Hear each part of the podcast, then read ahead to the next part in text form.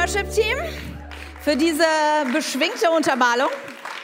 Ja, heute ist ein besonderer Sonntag. Wir haben das Format Junge Wilde. Und das bedeutet, wir haben das so ein, zwei Mal im Jahr. Wir lieben es, dass diese Kirche so stark gebaut ist, auch auf sehr jungen Schultern.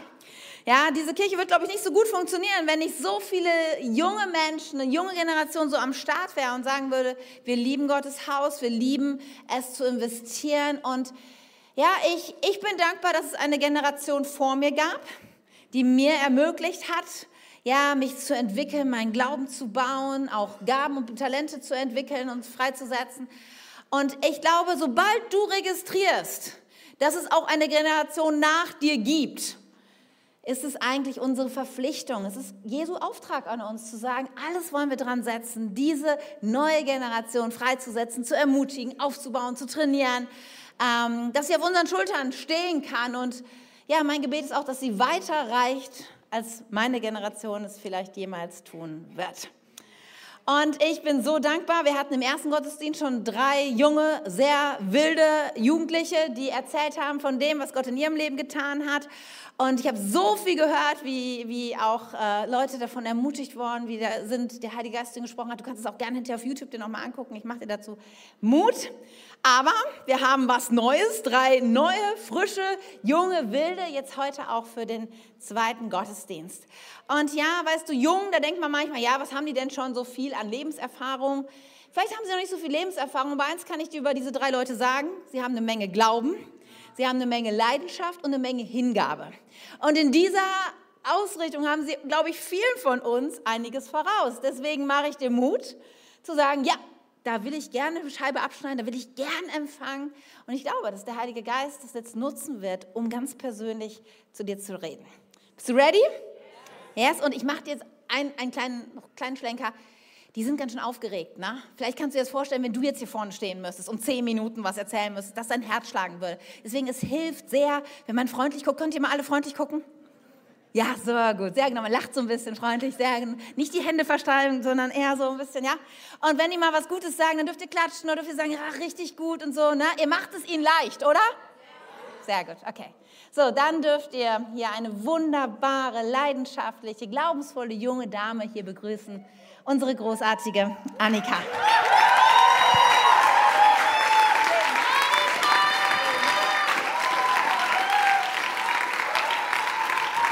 Yes, vielen Dank. Eure Gesichter sehen richtig toll aus. Ihr seht glücklich aus. Könnt euch gerne wieder hinsetzen. Ne? Sehr cool, genau. Ich bin Annika, ich bin 18 Jahre alt und ich darf jetzt ein paar Gedanken mit euch teilen. Und ich würde sagen, ich starte direkt mal mit einer verrückten Story aus meinem Leben. Seid ihr bereit? Okay, also, es ist so, ich liebe Pferde. Vielleicht die Leute, die mich ein bisschen besser kennen, die müssen das wissen. Und vor drei, vier Jahren ähm, habe ich mich mit einer richtig guten Freundin getroffen und sie hatte ein eigenes Pferd und deswegen dachten wir, wir nutzen die Chance und machen einen Ausritt. Und dann haben wir uns das so gedacht, einer reitet immer und die andere Person fährt dann mit dem Fahrrad nebenher. Und das haben wir auch gemacht. Ich habe angefangen und ich bin als erstes geritten. Aber leider nach ein paar Schritten kam schon die erste Herausforderung. Am Wegrand waren gruselige Schilder und das Pferd, es konnte nicht vorbeigehen. Es hatte zu viel Angst. Dann mussten wir umdrehen und in die andere Richtung reiten. Aber das war auch die Richtung, wo der Stall lag. Und irgendwas hat es so im Kopf vom Pferd ausgelöst und es ist losgerannt. Erst im Trab, dann im Galopp. Und schnell hatte ich meine Freundin abgehängt, sie kam nicht hinterher mit dem Fahrrad. Ich höre doch so ihre Rufe, was ich alles machen soll. Und auch in meinem Kopf kommen so die Jahre Reiterfahrung wieder in den Sinn. Und ich überlege so, was mache ich? Ja, so Zügehilfen, so still, mit der Stimme so, halt und so. Es hat nichts gebracht. Vielleicht Gewichtshilfen. Und es gibt auch noch was, was man machen kann, ist so kleine Kreise reiten. Immer kleiner, weil irgendwann kann das Pferd ja nicht mehr in den Kreisen rennen aber auch das hat nicht geklappt. Ich habe es auf eine Mauer zugelenkt, es ist dran vorbeigelaufen. Ja, es war auswegslos. Vor allem, als ich gesehen habe, der Feldweg, er hört langsam auf und da hinten, da fängt das Dorf an. Und ich habe schon das Auto gesehen, was mir entgegengefahren kommt. Ich habe schon die Kreuzungen gesehen, die Hauptstraße, die kommt. Und ich wusste, ich habe keine Kontrolle, ich kann nichts mehr machen. Das ist eine auswegslose Situation Ich weiß nicht, ob ihr schon mal auf einem durchgehenden Pferd gesessen habt, aber vielleicht kennt ihr diese auswegslosen Situationen, weil manchmal haben wir keine Kontrolle mehr und es gibt nichts mehr, was wir tun können. Vielleicht ist das ja bei dir der Stress auf der Arbeit oder in der Schule, vielleicht wirst du gemobbt oder ausgegrenzt. Ich weiß nicht genau, was das bei dir ist, aber ich glaube, jeder von uns kennt das und wir können ehrlich gesagt nichts dagegen tun manchmal, dass wir keine Kontrolle haben. Und genau deshalb habe ich mir gedacht, überlege ich mir mal so drei Dinge, wie wir darauf reagieren können. Und für alle, die mitschreiben, es gibt keinen Titel für meine Predigt. Ihr könnt am Ende euch einen kreativen ausdenken. Ähm, genau, und der erste Weg, der könnte es sein, wieder Kontrolle an sich zu reißen, oder? Wer von euch mag es, keine Kontrolle zu haben? Ja, keiner. Also äh, ich mag das eigentlich auch lieber, wenn ich alles im Griff habe. Und ich meine, als ich so geritten bin, ich hätte ja auch probieren können, abzuspringen. Da wäre ich raus gewesen, wenn ich gut gelandet wäre. Aber ehrlich gesagt, da war auch so ziemlich viel Asphalt neben mir auf dem Weg und es, es hätte auch nicht geklappt. Weil ich glaube, wenn wir probieren, wieder Kontrolle an uns zu reißen, obwohl klar ist, wir haben keine Kontrolle, dann ist das einfach ein verzweifelter Versuch und es wird nicht funktionieren. Also dieser Weg, der funktioniert nicht. Und ich habe mir noch einen zweiten Weg überlegt. Und ich meine, wir könnten ja auch so in so Angst und Sorge, in Zweifel verfallen, weil das Auto war real, was gekommen ist, ja, das Dorf auch, ich wusste, da ist die Hauptstraße und in mir hätte so ein Gedankenkarussell starten können.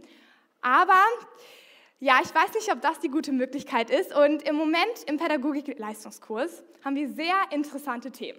Und wir haben uns mit Abwehrmechanismen beschäftigt. Und für alle, die nicht so Psychologie interessiert sind, erkläre ich mal kurz, was das ist. Also, ein Abwehrmechanismus ähm, ist wie so ein Schutzmechanismus von deiner Psyche und der schützt dich vor Gefahren. Der schützt dich vor Dingen, die deiner Psyche schaden können. Viele kennen vielleicht sowas wie Verdrängung, das ist ein Abwehrmechanismus aber mir ist der Abwehrmechanismus Regression eingefallen. Und Regression bedeutet, man fällt in frühere Entwicklungsphasen zurück. Also ein Beispiel, ein kleines Kind, ein Einzelkind, es bekommt ein Geschwisterkind und es bekommt weniger Aufmerksamkeit und deshalb fängt es wieder an, am Daumen zu nuckeln, obwohl es das eigentlich schon Jahre hinter sich gelassen hat. Das wäre jetzt ein Beispiel. Und ich glaube, so ist es auch, wenn wir in Angst und Sorge zurückfallen, weil eigentlich leben wir mit Jesus. Wir brauchen keine Angst haben. Ja, Sorgen. Jesus hat alles genommen. Wir wissen, Gott ist größer. Aber wenn wir wieder anfangen, zweifeln zu glauben, wenn wir das Was wäre, wenn in unserem Leben zulassen, dann fallen wir zurück in das alte Leben, in das Leben mit ohne Jesus, was wir eigentlich abgeschlossen haben. Und ich muss euch sagen, es ist nicht gut. Es schadet uns. Weil das ist das Ding mit Abwehrmechanismen. Stimmt gar nicht, was ihr euch erzählt habt. Die schaden uns eigentlich. Eigentlich ist das gar kein Schutzmechanismus, sondern es hilft nur für den Moment, für die Sekunde. Aber langfristig verschließt es unsere Augen vor der Wahrheit. So, und deswegen würde ich sagen, der zweite Weg, sorry Leute, wird auch nichts. Aber dem dritten Weg, ich glaube, dem können wir vertrauen. Und das ist der Weg Gottes. Und ich habe euch mal erstmal einen Bibelvers mitgebracht. Der steht im Psalm 145, Vers 14. Und da steht, Wer keinen Halt mehr hat, den hält der Herr. Und wer am Boden liegt, den richtet er wieder auf. Das ist so eine starke Zusage und ich glaube, eigentlich sollte das das Fundament sein, oder? Wenn wir in irgendeine Situation kommen, wo wir nicht weiter wissen, sollte es doch wie so ein automatisches Ding in unserem Kopf sein, was sich so abspielt und uns sagt, Gott ist größer, Gott kann alles tun, er ist stärker. Und das sollte eigentlich so, so ein Automatismus sein, aber es klappt leider nicht immer. Und deswegen kann ich euch sagen, hat es bei mir auch erstmal nicht geklappt, als ich auf dem Pferd saß. Am Anfang war ich auch nicht sicher, wie das enden wird, aber mir ist es wieder eingefallen, Gott ist da. Und dann habe ich angefangen zu beten und zu beten. Ich habe sehr viel gebetet, weil der Ritt ging noch weiter. Wir sind dann auch an der Hauptstraße lang galoppiert, aber ich bin sicher angekommen, dem Pferd ist auch nichts passiert. Und ich habe so gemerkt, dieser Weg ist echt zuverlässig. So, das, was da steht, das stimmt. Gott hat mich gehalten und uns ist nichts passiert. An allen möglichen Ecken, wo Autos uns überfahren könnten, wo ein LKW rauskommen könnte, wir sind sicher angekommen. Und ich möchte euch jetzt nochmal einen anderen Vers vorlesen, Jesaja 46, Vers 3 und 4. Ich möchte so, dass ihr wirklich gut zuhört, weil das kann euer Leben jetzt verändern.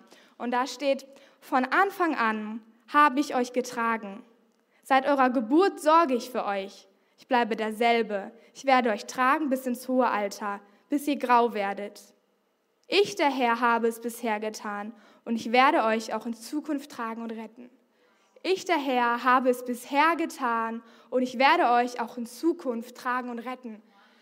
Das ist so stark, das ist so eine Zusage. Und ich meine, was da steht, das ist die Wahrheit. Ich habe das erlebt. Ich hatte schon mehr Situationen wie diese. Ich bin mal mit Jan Jetski gefahren und Jan hatte da so einen anderen Fahrstil als ich, ja. Er hat immer so Vollspeed gegeben und nein, irgendwann hat das nicht mehr gereicht, geradeaus auf die Wellen zu gefahren. Hat er noch so Schlangenlinien dabei gemacht. Wisst ihr, ich hatte so viel Angst.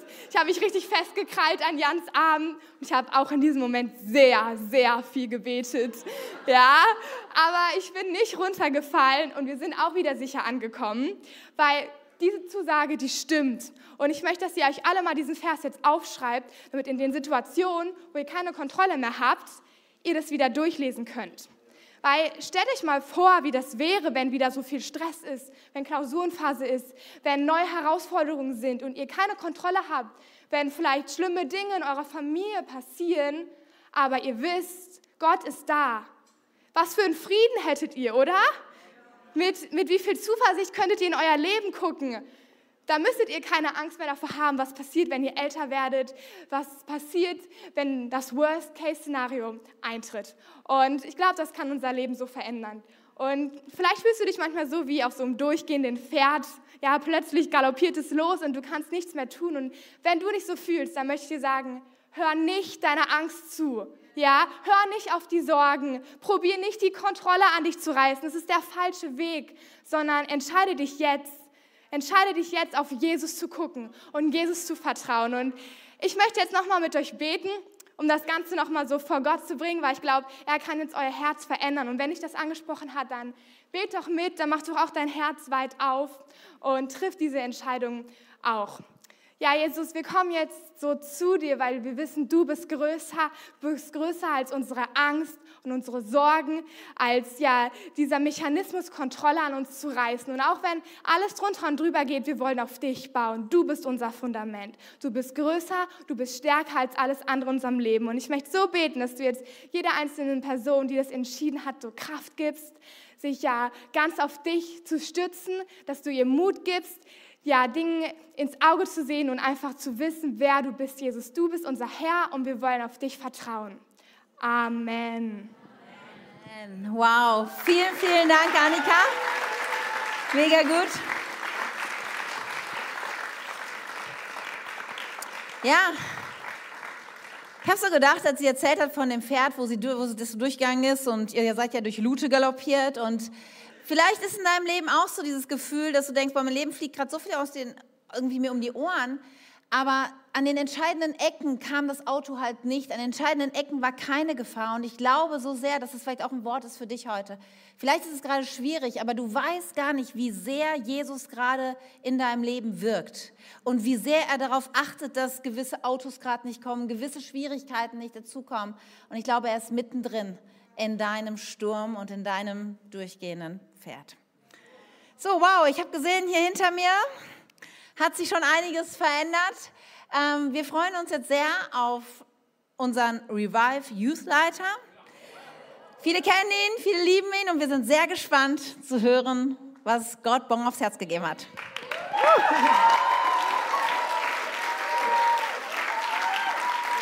Danke, danke, danke, danke, danke, danke. Danke. Ihr dürft euch setzen, setzt euch. Genau, wie gesagt, mein Name ist Bong, ich bin 29.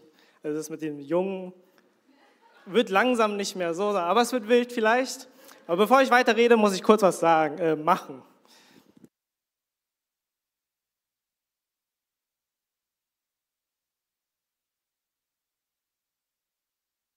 Ich habe gesagt, es wird wild.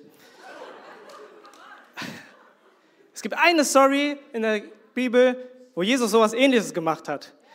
Und da wollen wir jetzt kurz reingehen, okay? Und das Passafest der Juden war nah und Jesus zog hinauf nach Jerusalem und er fand im Tempel die Verkäufer von Rindern und Schafen und Tauben und die Wechsler, die da saßen. Und er machte eine Geißel aus Stricken und trieb sie alle zum Tempel hinaus, samt den Schafen und Rindern und den Wechslern verschüttete er das Geld und stieß die Tische um. Und zu den Taubenverkäufern sprach er, schaff das weg von hier, mach nicht das Haus meines Vaters zu einem Kaufhaus. Ich will gar nicht darüber heute sprechen, warum Jesus das getan hat, Er hat einen guten Grund dazu gehabt, weil die Leute einfach das Tempel, also das Haus von Gott, nicht dazu genutzt haben, um ein Gebet zu führen, sondern mit welcher Leidenschaft er das getan hat. Ich sage jetzt nicht, dass ihr jetzt, wenn ihr irgendwas hier drin unzufrieden seid, eine Geisel oder sowas strickt und auf Leute losgeht. Bitte tut das nicht. Das wäre weird. Aber diese Leidenschaft, die ihn dazu getrieben hat, dass etwas, was in ihm eine Unzufriedenheit geweckt hat, hat mich sehr beeindruckt. Und ich will uns heute fragen, was, für was bist du leidenschaftlich? Ja, für was seid ihr leidenschaftlich? Der Titel meines Inputs heute ist Der wilde Gott. Und ich glaube, da steckt so viel drin, weil, guck mal, ich bin vor, ähm, in 2017 bin ich hierher gezogen und ich habe gemerkt, ich bin aus dem Süden, also eher so Richtung Frankfurt hergezogen und ich weiß, wir sind nicht ganz im Norden, aber hier in dem nördlichen Bereich, die Leute sind ein bisschen anders. Ich will uns jetzt nicht alle unter einem Kamm scheren, aber ich wollte ein bisschen mehr darüber wissen und habe ChatGPT gefragt, ob er mir sagen könnte, was so die Leute für Emotionen und wie sie es ausdrücken hier im Norden. Ich habe ihm die Frage gestellt, so habe ich es eingetippt, sag mir was über Norddeutsche und ihre Emotionen. und er hat mir direkt etwas sehr Weises gesagt. Da steht drin, es ist wichtig zu beachten, dass es nicht möglich ist, alle Menschen einer bestimmten Region unter einem Kamm zu scheren. Das ist doch schon mal sehr gut. Da Emotionen stark individuell geprägt sind. Dennoch gibt es einige Stereotypen und allgemeine, allgemeine Charakteristika, die man in Bezug auf Norddeutsche und ihre Emotionen häufig hört. Wollt ihr wissen, was es ist? So, Zurückhaltenheit. Norddeutsche gelten oft als eher zurückhaltend und reserviert in Bezug auf ihre Emotionen. Es wird angenommen, dass sie nicht immer ihre Gefühle offen zeigen. Direkte Kommunikation. In Norddeutschland wird es oft Wert auf klare und direkte Kommunikation angelegt. Ich glaube, einige von uns finden das gut. Marie? Emotionen können in der Kommunikation eher subtil ausgedrückt werden. Bodenständigkeit. Norddeutsche werden manchmal als bodenständig und pragmatisch beschrieben. Emotionen werden möglicherweise nicht so stark betont wie andere Regionen in Deutschland. Treue und Zuverlässigkeit, das ist doch gut, oder? Wenn Norddeutsche einmal Vertrauen aufgebaut haben, gelten sie oft als treu und zuverlässig in zwischenmenschlichen Beziehungen. Hm, das ist gut. So, jetzt ist es so, ich bin leidenschaftlicher Anbeter und manchmal habe ich das Gefühl, wir nehmen diese Mentalität auch ein bisschen mit in den Lobpreis. Aber jetzt hört mir zu. Wenn wir aber hierher kommen, ja, wir müssen verstehen, ich bin super happy, dass ich in dieser Kirche sein darf, weil wir die Art und Weise, wie wir Anbetung anleben, schon überdurchschnittlich ist, würde ich behaupten. Aber jetzt ist so, wenn wir davon lesen, dass Jesus im Tempel ist und Tische umgeworfen hat, wenn wir davon wissen, wenn wir wissen und daran glauben, dass Gott die ganze Welt erschaffen hat, wenn er sagt, dass er 99 Schafe stehen lassen würde, um diesen einen nachzujagen, der verloren gegangen ist, und durch brennende Büsche gesprochen hat, dann ist es ein Gott, der schon sehr wild ist, oder? Ja, wenn er, wenn er, als er ans Kreuz gegangen ist, gestorben ist, dass ein, in, in den Tempel ein Vorhang zerrissen ist, von unten nach oben.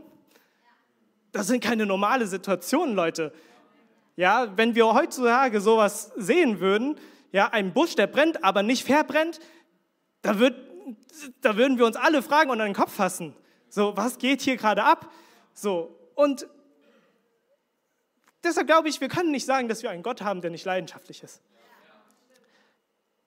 Wir, wir glauben an einen Gott, der leidenschaftlich ist und wild in seiner Liebe, in seiner Gnade uns gegenüber und er ist für uns ans Kreuz gegangen. Drei Tage war er tot, ist wieder auferstanden, Leute.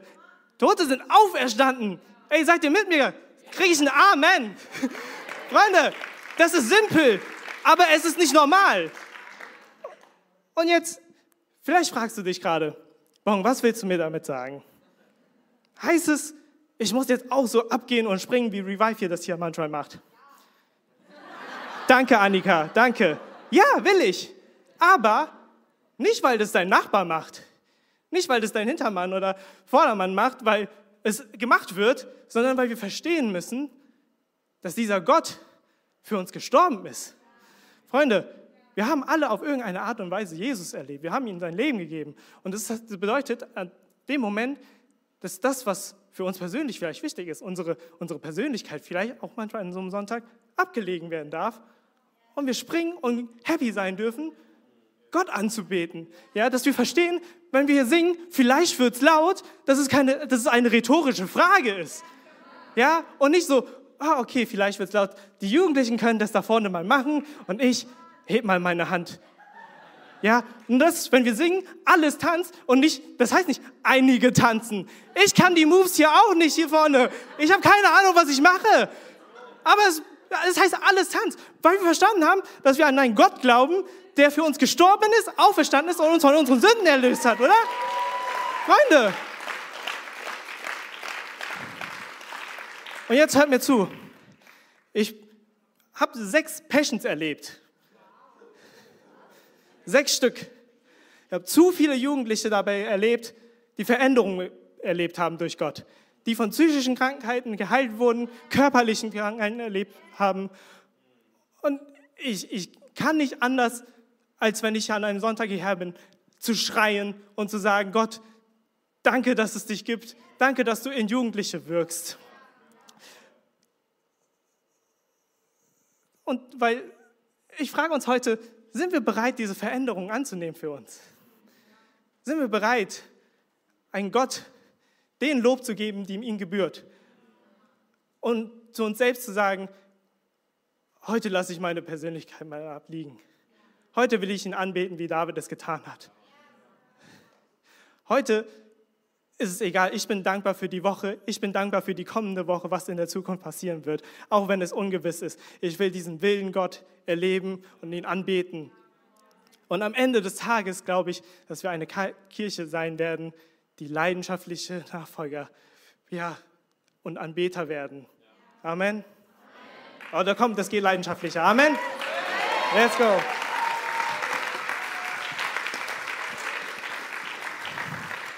Ja, wie gut. Es ist gut, erinnert zu werden, wie leidenschaftlich Jesus ist und dass wir auch so leidenschaftlich ihn anbeten wollen. Richtig, richtig gut. So, zwei großartige Messages haben wir schon gehört. Seid ihr noch bereit für eine dritte? Yes, ja, wir haben heute starke Families hier am Start. Gerade war die Schwester schon, die uns erzählt hat von ihrem Bruder, der Jetski ganz schön wild fährt. Das werden wir jetzt auch hier, also Jetski werden wir nicht erleben, aber ihn werden wir live erleben. Deswegen lasst uns hier begrüßen, Jan Schenke.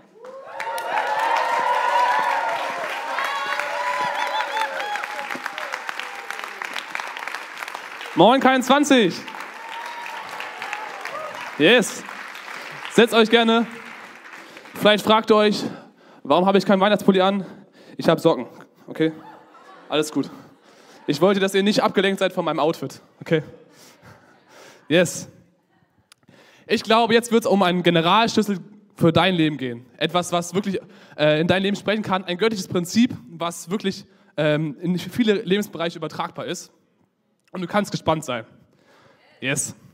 Vielleicht weiß es der eine oder andere, ich mache gerade eine Ausbildung zum Landwirt. Das ist was, was mir richtig Spaß macht. Und äh, ich liebe es einfach, in der Natur zu sein, mit der Natur zu arbeiten. Und ich bin auf einem Ackerbaubetrieb. Und das Wichtigste, was man da eigentlich tut, ist im Herbst die Aussaat. Weil wenn man nicht aussät, dann wird man nichts ernten. Und man kann das nicht wieder gut machen. Ich hatte die Ehre, auch äh, die Dreh äh, Sämaschine zu bewegen und fahren und so. Und nach zwei Wochen konnte man sehen, welche Körner aufgelaufen sind. Und äh, an manchen Stellen waren vielleicht Lücken. Da habe ich vergessen, dass ich da noch hin muss oder so ähnlich. Oder da sind Streifen übrig. Das sieht man und das ist nicht wieder gut zu machen. Und heute geht es um Saat und Ernte. Weil ich glaube, das ist nicht nur ein landwirtschaftliches Prinzip, sondern es ist auch ein biblisches und göttliches Prinzip, was wir heute entdecken dürfen. Und weil das so gut ist, will ich noch am Anfang beten. Gott, ich danke dir so sehr, dass du sprichst. Und ich möchte wirklich so beten, dass du mich jetzt gebrauchst einfach und Herzen bewegst und ähm, Leben veränderst, Herr.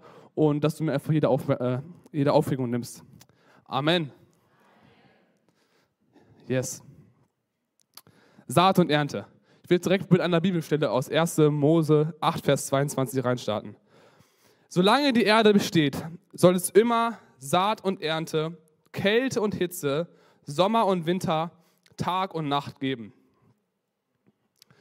Das ist das Versprechen, was Gott Noah gegeben hat, nachdem die Sintflut gelaufen war und sie wieder an, an Land waren. Und dann kam der Regenbogen auch als Zeichen dafür. Und dieses Prinzip gilt seitdem für uns auch.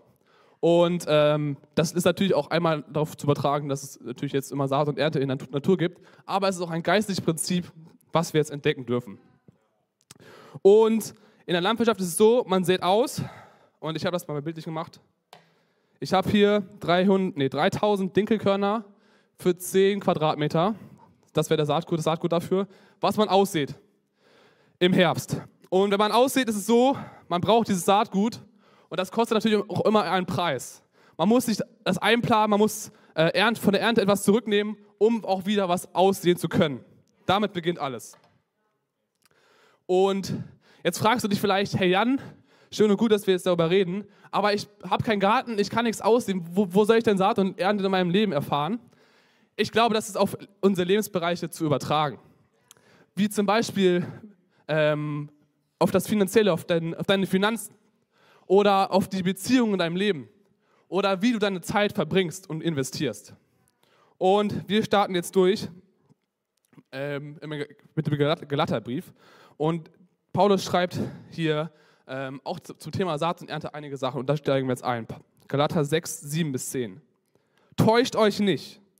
Macht euch klar, dass ihr Gott nicht einfach missachten könnt, ohne die Folgen zu tragen. Denn was ein Mensch sät, wird er auch ernten was Paulus hier zuerst klarstellt, das Prinzip von Saat und Ernte, das gilt für jeden Menschen. Egal, ob er an Gott glaubt, ob er ihn erkannt hat oder nicht. Wir lesen weiter. Wer nun nach seinen sündigen Neigungen lebt, wird sich damit selbst zugrunde richten und schließlich den Tod ernten. Aber wer lebt, um den Geist zu gefallen, wird vom Geist das ewige Leben erhalten. Deshalb werdet nicht müde zu tun, was gut ist. Lasst euch nicht entmutigen und gebt nie auf. Denn zur gegebenen Zeit wird auch den entsprechenden, äh, wird auch den entsprechenden Segen ernten. Lasst uns jede Gelegenheit nutzen, alle Menschen Gutes zu tun, besonders aber unseren Brüdern und Schwestern im Glauben. Ja, krasse Spielstelle, auch herausfordernd, definitiv. Und die Frage, die Paulus hier stellt, ist, auf welchen Boden säst du in deinem Leben? In der Landwirtschaft ist es ganz genauso. Es hängt absolut vom Boden ab. Je nachdem, wie der Boden ist, musst du entscheiden, was kannst du darauf anpflanzen. Das ist nicht so einfach, wie das scheint. Ähm, aber das gilt auch für unser Leben. Wie verbringe ich meine Zeit? Gucke ich nur darauf, was, was mir gut tut, wie ich jetzt entspannt meinen Abend verbringe und, oder setze ich auch den Fokus auf Jesus? Nehme ich mir Zeit, morgens in der Bibel zu lesen und die Beziehung mit ihm zu bauen? Weil Gott ist ein Gott, der, der liebt ist und der ist ein beziehungsliebender Gott. Und sähe ich da Zeit herein, nehme ich mir persönliche stille Zeit mit ihm. Oder wie sehe ich im Thema Beziehung? Baue ich Freundschaften, die mich auch durch Krisenzeiten unterstützen können? Investiere ich in, in Menschen, Menschen, die mich ermutigen können? Bin ich ein guter Freund? Sehe ich da rein?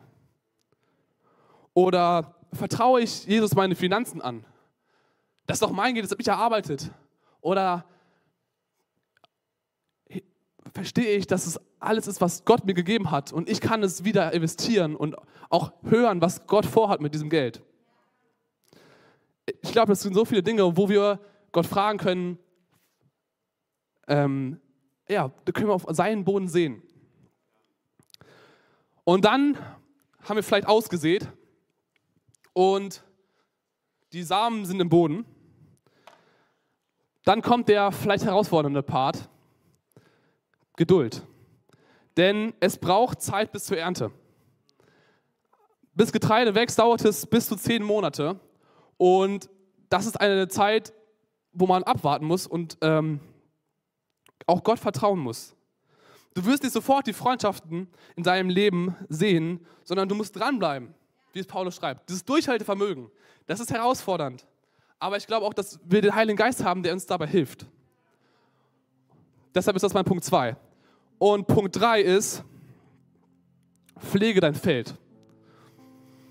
Also wir Landwirte, wir pflanzen nicht und sehen unser Feld und gehen dann ein halbes Jahr nach Malle und machen Urlaub, sondern wir kümmern uns um unsere Pflanzen. Wir wollen, dass die es ihnen gut geht, dass sie genug Dünger haben, genug Nährstoffe. Wir wollen, dass sie ähm, kein Unkraut haben, sondern wir wollen, dass sie wachsen können. Und auch vielleicht in dieser Zeit, wo du ausgesät hast, bleib dran und ähm, pflege das. Und dann erleben wir es, in Vers 8 steht es, aber wer lebt, um den Geist zu gefallen, wird vom Geist das ewige Leben erhalten. Wir dürfen Gottes Segen erleben in unserem Leben. Und deshalb habe ich hier mal den Ertrag mitgebracht, der möglich ist. Das ist das Fünffache. Ähm,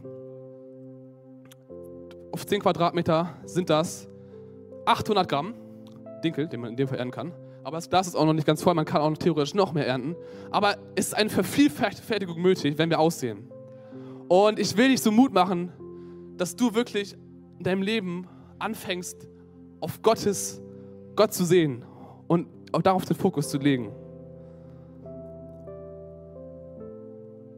Wie könnte dein Leben aussehen, wenn du anfängst, auf Gottes Wille zu sehen und das, was er vorhat?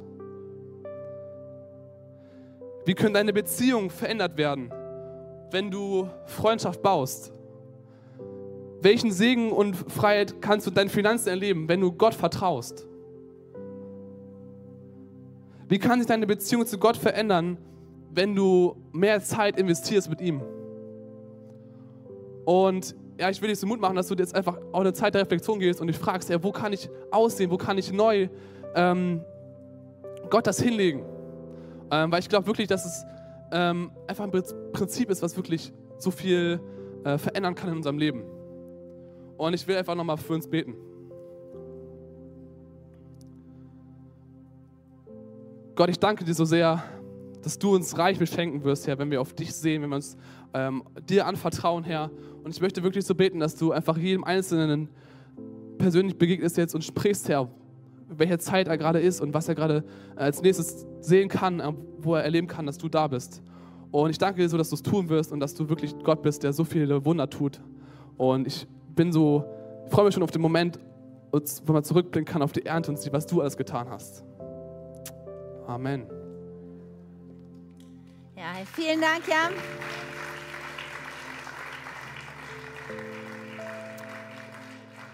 Ihr habt viel gehört jetzt. Lass uns mal aufstehen und so einen Moment schaffen, wo wir darauf reagieren können. Vielleicht magst du einfach mal die Augen schließen.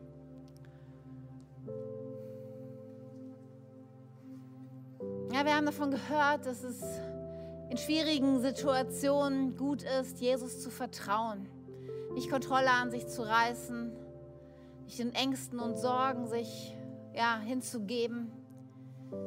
Wir haben gehört davon, dass es ein leidenschaftlicher Gott ist, dem wir dienen und wo er uns herausfordern will, in dieser Leidenschaft auch ihm nachzufolgen. Wir haben davon gehört, dass Saat und Ernte unser Leben komplett verändern kann. Und ich habe echt so ein Bild vielleicht für einige hier, dass du gerade so auf deine Felder schaust und die liegen brach. Da gibt es einen Bereich vielleicht besonders in deinem Leben, wo du denkst, da wächst gerade nichts. Und ich möchte dich fragen, wo ist dieser Bereich in deinem Leben? Was ist es gerade, wo du denkst, dass da ist so verdorrter Boden, da kommt nichts durch. Und ich möchte dir neu Mut machen, gerade diesen Bereich in deinem Leben. Ich bete so sehr, dass du in diesem Bereich nicht dich selbst in den Fokus stellst, sondern Jesus diesen Bereich gibst. Und ich glaube, er möchte dir etwas geben, was du säen kannst. Und das bedeutet, was loszulassen. Das bedeutet, einen Preis zu bezahlen. Aber du hast gerade gesehen, wie hoch auch die Rendite ist. Wie viel mehr Ernte es gibt da, wo du säst. Heiliger Geist, ich möchte so beten, dass wir mutig sind und diesem geistlichen Naturgesetz vertrauen. Dass wir säen, um zu ernten, Jesus. Und ich möchte jetzt noch beten für Menschen, die, vielleicht bist du heute hier und du kennst Jesus gar nicht so gut. Vieles von dem, was du heute gehört hast, denkst du, wow, ich wusste gar nicht, so leidenschaftlich für Jesus zu sein. Ist mir nie in den Sinn gekommen. Vielleicht hast du gesagt, wow, in schwierigen Situationen Halt zu haben, das wäre großartig. Und ich möchte sagen, es wird vielleicht Zeit, heute nicht länger in dein eigenes Leben zu säen, zu sagen, auf meinen selbstbezogenen Boden will ich säen. Ich will sehen, dass es mir gut geht. Ich will sehen, dass, dass, dass ich irgendwie groß rauskomme. Heute zu entscheiden, zu sagen, ich wechsle jetzt das Feld und ab heute sähe ich in Gottes Boden. Ab heute lebe ich nach seinen Prinzipien, nach seinem Willen, weil dann wirst du volle Ernte erleben in deinem Leben. Aber es bedeutet, das Feld zu wechseln. Es bedeutet, deinen Egoismus abzulegen und zu sagen, ich will ganz und gar und leidenschaftlich Jesus nachfolgen. Und dann darfst du sehen, wie dein Leben sich verändert, wie Ernte kommt, wie Beziehungen sich verändern, wie neue Hoffnung hineinkommt in dein Leben, wie, wie Dinge, die gerade total schief sind, Jesus wieder gerade rückt. Wenn du hier bist und sagst, ja, ich, ich möchte gern das Feld wechseln und ich möchte auf Gottes Boden jetzt säen. Ich brauche ihn. Und vielleicht hast du nur so ein bisschen Glaube, ein bisschen Saat in deiner Hand. Da möchte ich dich jetzt einladen und sagen, vertrau diese Saat jetzt Jesus und sag, ich, ich habe so viele Fragen. Es ist völlig in Ordnung, aber das bisschen Vertrauen, was du hast, gib es Jesus und er wird sich zeigen in deinem Leben. Und ich würde so gern jetzt für dich beten. Wir machen das in jedem Gottesdienst. Und wenn du heute hier bist, wir haben all die Augen zu, weil wir so vor Jesus stehen, möchte ich dich gleich einladen, wenn du sagst, ich möchte Jesus glauben. Ich möchte das Feld wechseln von meinen Wünschen hin zu seinen Wünschen. Ich will ihm mein Leben anvertrauen, weil, weil er der Gott ist, der mein Leben in der Hand hat. Weil ich einen Gott brauche, der mein Leben leitet und führt. Weil ich jemanden brauche, der meine Last mir nimmt da möchte ich dich gleich bitten, Jesus einfach deine Hand so entgegenzustrecken, als Zeichen, dass du sagst, hier bin ich, Gott, ich brauche dich.